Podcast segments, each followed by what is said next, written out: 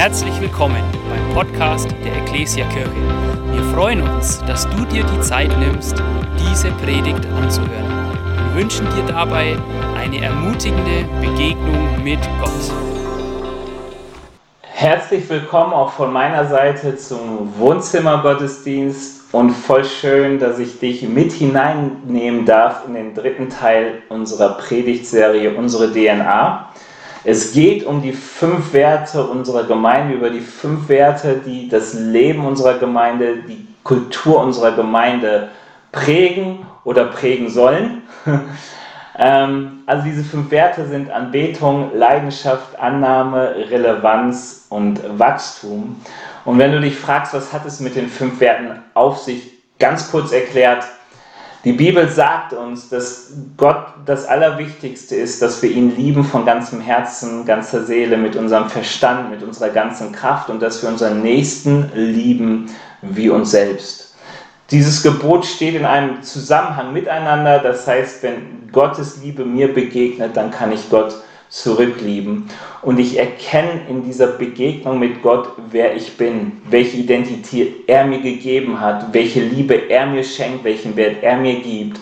Und soweit wie ich das erkenne und in meinem Leben umsetze, kann ich auch meinen Nächsten lieben. Also es ist sozusagen aus der Erfahrung der Liebe Gottes kann ich mit dieser Erfahrung, mit dieser Liebe auch meinen Nächsten zurücklieben. Und wir glauben, dass da, wo diese Liebe mehr und mehr Raum unter uns bekommt, da, wo diese Liebe zu Gott wächst, da, wo diese Liebe zu meiner gottgegebenen Identität wächst und da, wo diese Liebe zu meinem Nächsten wächst, da ähm, werden auch Eigenschaften der Liebe Gottes mehr und mehr sichtbar. Und wir glauben, dass es unter anderem fünf Eigenschaften gibt, die Annahme, ähm, Anbetung, Relevanz, Leidenschaft und Wachstum heißen. Also die Liebe Gottes ist immer eine Liebe, die relevant ist für mein ganzes Leben. Es ist immer eine Liebe, die voller Leidenschaft ist und so weiter. Ähm, da, wo eine Liebe nicht relevant ist, da wo ich sage, hey, ich liebe Gott, aber das hat keine Relevanz für mein Leben, da hat es am Ende wahrscheinlich relativ wenig mit der Liebe zu tun, von der Gott in seinem Wort redet. Heute geht es um unseren dritten Wert, nämlich Annahme. Wir dienen Menschen. Und als Kirche haben wir es folgendermaßen formuliert. Wir träumen von einer Kirche, in der Menschen aller Generationen und Nationen ein Zuhause finden, in dem ihnen in Liebe und Annahme echt und bedingungslos gedient wird. Richtig starke Worte. Und ich weiß wie ihr, dass es viel leichter ist, von Liebe zu reden, als Liebe zu leben. Aber wir wollen uns diesen Anspruch stellen. Warum? Weil es die Art und Weise ist, wie Jesus uns Liebe fortlebt, nämlich dass jeder Mensch angenommen und geliebt ist. Und wie können wir darin wachsen? Darum soll es heute in der Predigt gehen. Wir gucken uns dafür mal folgenden Bibeltext an, nämlich Lukas 7, die Verse 36 bis 50. Ich lese es vor nach der guten Nachricht. Die, die per Video dazu geschaltet sind, die können es mitlesen. Wenn ihr nur die Audiodatei anhört, könnt ihr gerne auch eure Bibeln aufschlagen. Ihr könnt so oder so gerne eure Bibeln aufschlagen und mitlesen. Also es ist Lukas 7, die Verse 36 bis 50 nach der guten Nachricht gelesen. Ein Pharisäer hatte Jesus zum Essen eingeladen. Jesus ging in sein Haus und legte sich zu Tisch. In derselben Stadt lebte eine Frau, die als Prostituierte bekannt war. Als sie hörte, dass Jesus bei dem Pharisäer eingeladen war, kam sie mit einem Fläschchen voll kostbarem Salböl. Weinend trat sie an das Fußende des Polsters, auf dem Jesus lag, und ihre Tränen fielen auf seine Füße. Mit ihren Haaren trocknete sie ihm die Füße ab bedeckte sie mit Küssen und salbte sie mit dem Öl. Als der Pharisäer, der Jesus eingeladen hatte, das sah, sagte er sich, wenn dieser Mensch wirklich ein Prophet wäre, wüsste er, was für eine das ist, von der er sich da anfassen lässt. Er müsste wissen, dass sie eine Hure ist. Da sprach Jesus ihn an, Simon, ich muss dir etwas sagen. Simon sagte, Lehrer, bitte sprich. Jesus begann, Zwei Männer hatten Schulden bei einem Geldverleiher. Der eine schuldete ihm 500 Silberstücke, der andere 50. Weil keiner von ihnen zahlen konnte, erließ er beiden ihre Schuld. Welcher von ihnen wird ihm wohl dankbarer sein? Simon antwortete, ich nehme an, der, der ihm mehr geschuldet hat. Du hast recht, sagte Jesus. Dann wies er auf die Frau und sagte zu Simon, sieh diese Frau an. Ich kam in dein Haus und du hast mir kein Wasser für die Füße gereicht. Sie aber hat mir die Füße mit Tränen gewaschen und mit ihren Haaren abgetrocknet. Du gabst mir keinen Kuss zur Begrüßung, sie aber hat nicht aufgehört, mir die Füße zu küssen, seit ich hier bin. Du hast meinen Kopf nicht mit Öl gesalbt, sie aber hat mit kostbarem Öl meine Füße gesalbt. Darum sage ich dir, ihre große Schuld ist ihr vergeben worden. Eben deshalb hat sie mir so viel Liebe erwiesen. Wem wenig vergeben wird, der zeigt auch nur wenig Liebe. Dann sagte Jesus zu der Frau, deine Schuld ist dir vergeben. Die anderen Gäste fragten einander, was ist das für ein Mensch, dass er sogar Sünden vergibt? Jesus aber sagte zu der Frau, dein Vertrauen hat dich gerettet, geh in Frieden. Was für eine interessante Geschichte. Ein paar Erklärungen zum Text. Jesus lag zu Tisch, weil damals die Menschen nicht an, auf Stühlen saßen, sondern auf Polster lagen und am Tisch also lagen. Ähm, was sehen wir hier noch? Für uns sehr komisch, äh, da werden Füße gewaschen, mit Öl gesalbt und so weiter. Passiert, glaube ich, in unserer Gesellschaft gar nicht mehr. Äh, warum passierte es damals? Damals die Straßen waren staubig, die Menschen hatten, wenn überhaupt, Sandalen an den Füßen. Und wenn man zu jemandem zu Gast kam und dieser Gastgeber wollte dir besonders viel Wertschätzung entgegenbringen, dann hat er oder ließ er deine Füße waschen. Ähm, du gabst, es gab so einen Begrüßungskuss. Ähm, es gab ähm, Salböl, das gut duftete. Also das war aber ein Zeichen von besonderer Wertschätzung. Das gab man nicht jedem Gast. Also darauf spielt diese Geschichte an. Diese Frau eine dieser Protagonisten hier in der Geschichte, die Frau, eine Prostituierte oder eine ehemalige Prostituierte, ähm, bringt Jesus besonders viel Wertschätzung und der Gastgeber ähm, behandelte Jesus ganz normal. Ähm, wir haben es hier mit drei Protagonisten zu tun. Jesus spielt eine Rolle in der Geschichte. Simon, ein Pharisäer. Ein Pharisäer war damals ein sehr religiöser Mensch, der ähm, den, den, den Glauben sehr ernst nahm, viel Gottesfurcht hatte, darauf achtete, bloß alles richtig zu tun. Und ähm, wir haben es mit einer Frau zu tun, deren Name uns nicht bekannt ist. In manchen Übersetzungen sagt es, es war eine Sünderin. Ähm, in den meisten Übersetzungen heißt es eine Prostituierte, also eine Frau, die wahrscheinlich mal als Prostituierte gearbeitet hatte. Ähm, und wie so oft, ähm, nicht weil das damals den Leuten so viel Spaß macht oder heute, sondern weil die Not so groß war und es so wenig Möglichkeiten oft gab für Frauen, Geld zu verdienen und über die Runden zu kommen, wenn sie keine Familie, keinen Ehemann hatte. Was wir in dieser Geschichte besonders gut sehen, ist ein Spannungsfeld von Annahme und Ablehnung, von Wertschätzung und Geringschätzung. Also man muss nur mal so diese, diese beiden Punkte angucken. Auf der einen Seite betrachten zwei Personen dieselbe Person. Also Jesus und Simon betrachten die Prostituierte und beide haben völlig unterschiedliche Gedanken. Der Pharisäer denkt, oh Mann, Jesus, wenn er wirklich ein Prophet ist, wenn er ein frommer Mensch ist, sieht er, wer das ist und er muss Distanz zu dieser Person suchen. Und Jesus lässt diese Distanz er schafft keine Distanz, sondern lässt Nähe zu und dann wertschätzt er noch die Frau. Und auf der anderen Seite Jesus selbst, er bekommt von der Prostituierten so viel Wertschätzung und Ehre und der Pharisäer ähm, behandelt ihn ganz normal. Ich glaube, wir können aus dieser Geschichte viel herausnehmen, wenn es um das Thema Annahme geht. Ich möchte auf zwei Punkte besonders eingehen, nämlich einmal, dass Annahme immer ein Spiegel der Liebe Gottes sein soll und dass Annahme einem Herzen entspringt, das von der Liebe Gottes erfüllt ist. Beschauen wir uns mal den ersten Punkt an.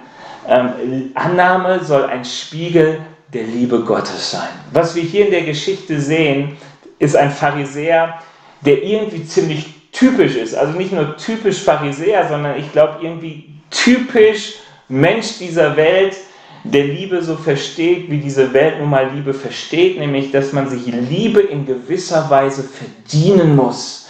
Ja, also du brauchst das richtige Aussehen oder den richtigen gesellschaftlichen Status oder das richtige Denken, die richtige Kleidung oder, oder, oder, um wirklich Liebe und Anerkennung empfangen zu dürfen. Man kann es auch andersrum sagen, dann wird es vielleicht verständlicher. Hier geht es in der Geschichte um eine Prostituierte, eine Außenseiterin, eine Sünderin, gesellschaftlicher Abschaum, zumindest damals, ähm, auch heute, glaube ich, ist kein ehrenwerter Beruf. ähm, und diese Prostituierte, ähm, weil sie so versagt hat, geht, geht Simon absolut davon aus, sie muss zurückgewiesen werden. Ihr muss gezeigt werden, du bist falsch. So, so wie soll man sagen, erziehen durch Liebesentzug. Ja, du musst wirklich merken, du bist falsch, du musst dich verändern, etwas in deinem Leben stimmt nicht, ich weise dich zurück, du hast Liebe nicht mehr verdient. Und das Interessante ist, dass es da relativ viele Parallelen zu unserer Gesellschaft gibt. Ähm, wie oft habe ich in den letzten Monaten, Jahren gehört im Radio, im Fernsehen gesehen, in der Zeitung gelesen, dass man sich doch bloß von gewissen Demos fernhalten soll, damit man nicht in einen Hut gesteckt wird mit Nazis, Querdenkern, Fleischessern, Klimasündern. Ja, ähm, was haben wir nicht alles für Gruppen, denen man bloß die Liebe entziehen muss, weil sie unwürdig sind? Hm, bloß Distanz suchen, bloß nicht ähm, in einen Sack mit denen gesteckt werden, bloß sich distanzieren. Wie oft liest man nicht in den Nachrichten von Menschen, von Organisationen, die sich wieder von irgendwelchen Menschen distanzieren, um bloß nicht mit ihnen in einen Hut gesteckt zu werden. Der moderne Begriff dafür ist Cancel Culture. Also Wikipedia sagt, Cancel Culture ist ein politisches Schlagwort, mit dem systematische Bestrebungen zum sozialen Ausschluss von Personen bezeichnet werden, denen beleidigende, unanständige oder diskriminierende Aussagen bzw. Handlungen vorgeworfen werden. Hey, das war zur Zeit Jesu völlig normal. Es gab Leute, die waren einfach falsch und von denen distanzierte man sich als Gesellschaft. Es gab die Guten und es gab die Schlechten. Ähm, und so wie das zur Zeit Jesu war, erleben wir das doch an manchen Stellen auch. Vielleicht äh, sind es andere Leute, ja, es ist der Zöllner früher gewesen, das ist heute vielleicht der Nazi. Aber es ist immer noch so, es gibt die Guten und die Schlechten, es gibt die, die man distanziert und es gibt die, wo man die Anerkennung sucht. Wo ist das Problem? Das Problem ist, dass Jesus Distanz zu Menschen nicht kannte, nicht lebte, uns nicht zeigte. Ganz im Gegenteil, für Jesus war kein Mensch schlecht, kein Mensch war so unwürdig, dass Jesus, die, die, wie soll man sagen, sich von ihm abgrenzte, die Distanz suchte. Ganz im Gegenteil, Matthäus 11, Vers 19 lesen wir, dass Jesus ein Freund der Zöllner und Sünder war. Und das war in der damaligen Zeit absolutes Schimpfwort, absolut ein Makel. Ja, wie kann man nur ein Freund von Zöllnern und Sündern sein? Warum? Was war das Problem bei Jesus? Oder was war, nein, ich finde das Geniale an Jesus war, dass er seinen Ruf ruinierte, weil er nicht die Distanz suchte zu Menschen, deren Ruf ruiniert war. Und wieso finde ich so genial? Weil das der Grund ist, warum ich im Team von Jesus dabei sein kann weil Jesus sich meiner nicht schämt, weil er sagt, hey, Benny, auch wenn du manchmal komische Sachen machst, es ist okay, du darfst in meinem Team sein, ich schäme mich deiner nicht, ich suche nicht die Distanz zu dir, selbst wenn mein Name mal unter dem, was du tust, leiden sollte. Was für ein Geschenk auch für dich, ähm, dass du Teil in Jesus Team sein darfst, er sich deiner nicht schämt. Die Bibel sagt uns, er starb sogar für uns, als wir noch seine Feinde waren, als wir nicht an ihn glaubten, als wir Sünder waren. Hey, man muss sich das mal vorstellen, Jesus war Gott und dieser Gott wird Mensch. Mehr Nähe kann man doch gar nicht suchen. Er wurde Mensch, er wollte gerade nah sein bei uns komischen, unwürdigen Versagern. Ja, so sage ich das einfach mal. Gerade dass er uns nicht abgewiesen hat, gerade darum, weil er die Nähe zu uns sucht, zeigt uns doch gerade die Liebe Gottes. Die Liebe Gottes wird hier gerade darin sichtbar, dass er nicht die Distanz sucht, sondern dass er uns beschenkt mit seiner Liebe. Gerade darin wird doch sichtbar, dass ich die Liebe Gottes nicht verdienen kann, dass Liebe etwas ist, was völlig unverdient ist. Sie wird mir geschenkt. So wunderbar zu sehen, wenn man als Kind geboren wird. Die Liebe, die die Eltern einem entgegenbringen, ist ja völlig unverdient. Man hat ja noch nichts geleistet, sie ist einem einfach geschenkt. Und so sieht Gott uns. Und so versucht Jesus durch sein Leben uns zu zeigen, durch Annahme, dass er jeden Menschen annimmt. Er sagt, du bist geliebt, dein Wert hast du nicht, weil du es irgendwie verdienen konntest, sondern weil es dir einfach von Gott geschenkt ist. Und in dieser Weise sollen wir die Liebe Gottes den Menschen weitergeben, nämlich indem wir jeden Menschen annehmen. Indem wir nicht die Distanz suchen, sondern indem wir ihnen begegnen, wie Jesus ihnen begegnen würde. Ohne Verachtung, ohne Herabsetzung, ohne Distanz, ohne Ansehen der Person. Paulus sagt in Philippa 4 ist es, glaube ich, sagt er, lasst allen Menschen eure Freundlichkeit offenbar werden. Sowieso, die, das Neue Testament ist so viel von praktischen Tipps, wie das aussieht. Wenn wir Freund wie Feind einfach die Menschen in unserer Gegend sind, einfach annehmen und sie nicht irgendwie abkanzeln oder ähm, sonst irgendwie versuchen, durch Liebesentzug zu zeigen, dass sie falsch sind. Also es ist so wichtig, dass wir etwas verstehen. Wir sollen Menschen annehmen, weil wir ihnen die Liebe Gottes widerspiegeln sollen. Was ich in meinem Leben merke, ist, dass ich so oft ähm, ein Spiegel dessen bin, was ich in dem anderen sehe. Ja, das einfachste Beispiel, das kennst du wahrscheinlich auch, wenn die Kassiererin an der Kasse unfreundlich ist, wirst du plötzlich auch unfreundlich. Und man muss sich fragen, warum? Ich soll ja die Liebe Gottes widerspiegeln. Wenn sie unfreundlich ist, sage ich, hey, du bist so geliebt, auch als unfreundliche Person. Aber die Reaktion in unserem Innern ist eher, ich bin ein Spiegel dessen, was ich sehe. Ich bin ein Spiegel dessen, was ich erlebe. Uh, du bist aber faul und unwürdig. Und schon spiegel ich es wieder durch Distanz. Und Gott sagt, nein, nein, nein, nein, nein. Bitte spiegel weil wieder, was du bei mir erlebst. Annahme, geliebt sein, ohne Leistung. Einfach nur, weil ich es geschenkt habe. Und damit komme ich zum zweiten Punkt. Annahme, den anderen zu lieben, Freund wie Feind, funktioniert nur, wenn mein Herz erfüllt ist mit der Liebe Gottes. Es gibt nämlich ein Problem. Nur weil ich mich entscheide dafür, den Nächsten zu lieben, nur weil ich es möchte, den anderen annehmen, wie er ist, heißt noch lange nicht, dass ich es auch tue. Es gibt so gerade in christlichen Kreisen oft so einen Spruch, Liebe ist kein Gefühl, sondern eine Entscheidung. Ich würde sagen, jein. Also das eine ist ja, Liebe ist auch ein Gefühl, also zumindest, wenn jemand mir sagt, Benny, was fühlst du, wenn du Liebe fühlst, dann habe ich ein Gefühl. Ähm, das andere ist, natürlich ist Liebe auch eine Entscheidung, aber ich kann nicht noch so oft entscheiden, jemanden zu lieben. Es muss mir nicht gelingen, nur weil ich mich entscheide. Also nur weil ich mich entscheide, jemanden zu lieben, heißt noch lange nicht, dass ich diese Liebe auch sichtbar machen kann. Also ich liebe meine Frau und trotzdem scheitere ich immer wieder daran, ihr diese Liebe sichtbar zu machen.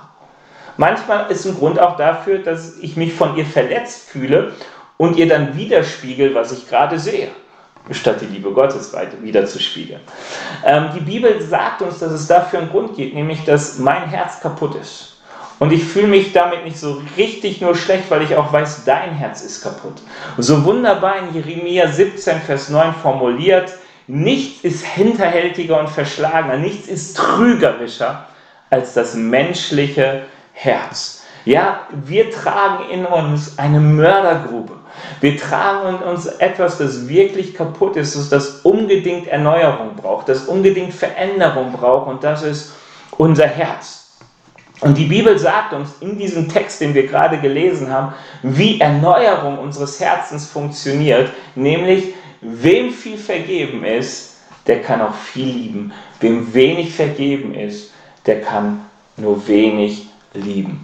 Unser Herz braucht Vergebung. Unser Herz braucht Begegnung mit unserem Schöpfer, Äh, und diese, eine Begegnung, die uns zeigt, wie sehr wir geliebt sind.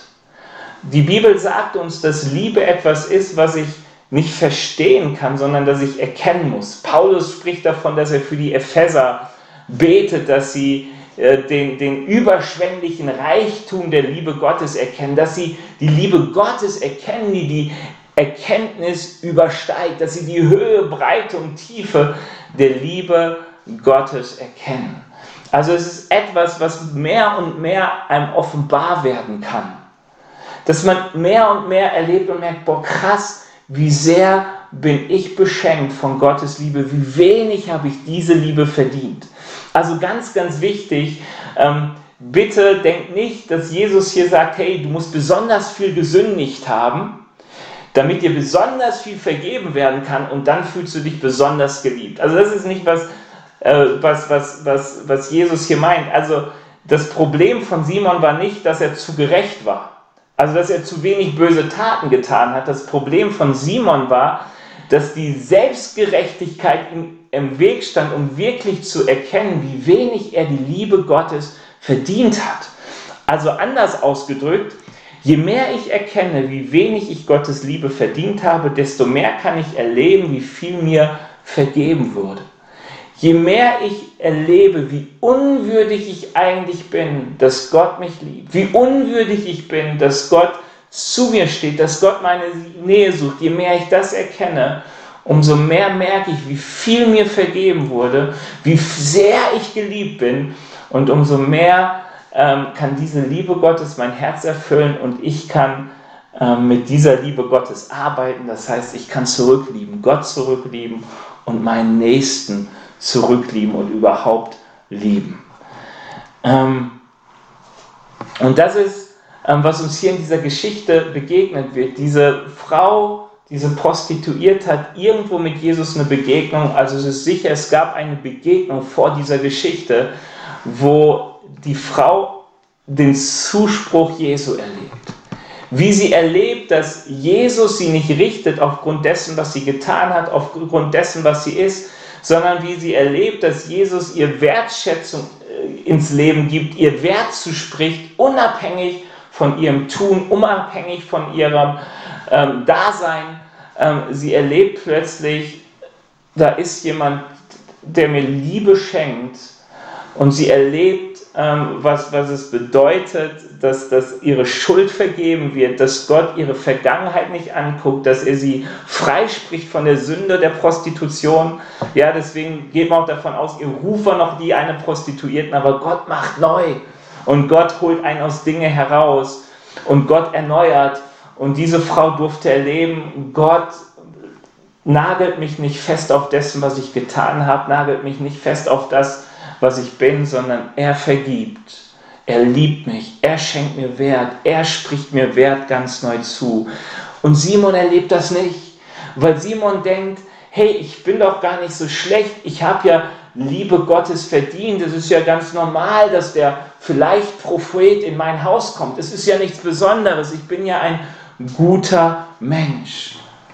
Die Bibel sagt uns immer dann, wenn ich Menschen abwerte, wenn ich denke, ich bin zu gut für die, dann hat das mit Stolz zu tun. Also wenn du denkst, bloß nicht in den Topf geraten mit diesen Menschen, dann handelst du und denkst du nicht nur gegen das Vorbild Jesu, sondern Du zeigst damit eigentlich, dass dein Herz noch ganz viel Stolz hat. Und hey, wir haben alle mit Stolz zu kämpfen. Wir kennen alle dieses, ich bin doch besser als die.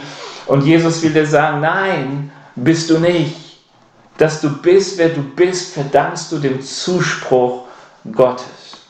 Ich mache das mal etwas provokanter. Weißt du, was der Unterschied zwischen dir und Putin ist? Was der Unterschied zwischen mir und Putin ist? Ich glaube, dass es eigentlich keinen gibt, außer dass er mehr Macht hat, um seinem Stolz Raum zu geben. Aber ich bin nicht besser als er und ich glaube auch nicht, dass du besser bist als er. Wir sind alle abhängig von dem Zuspruch Gottes, von der Vergebung Gottes. Wir haben es nicht verdient. Und da, wo ich denke, ich bin doch noch besser, der muss wirklich in die Hölle schmoren, ich nicht. Der ist ja wirklich so ein richtig schlechter.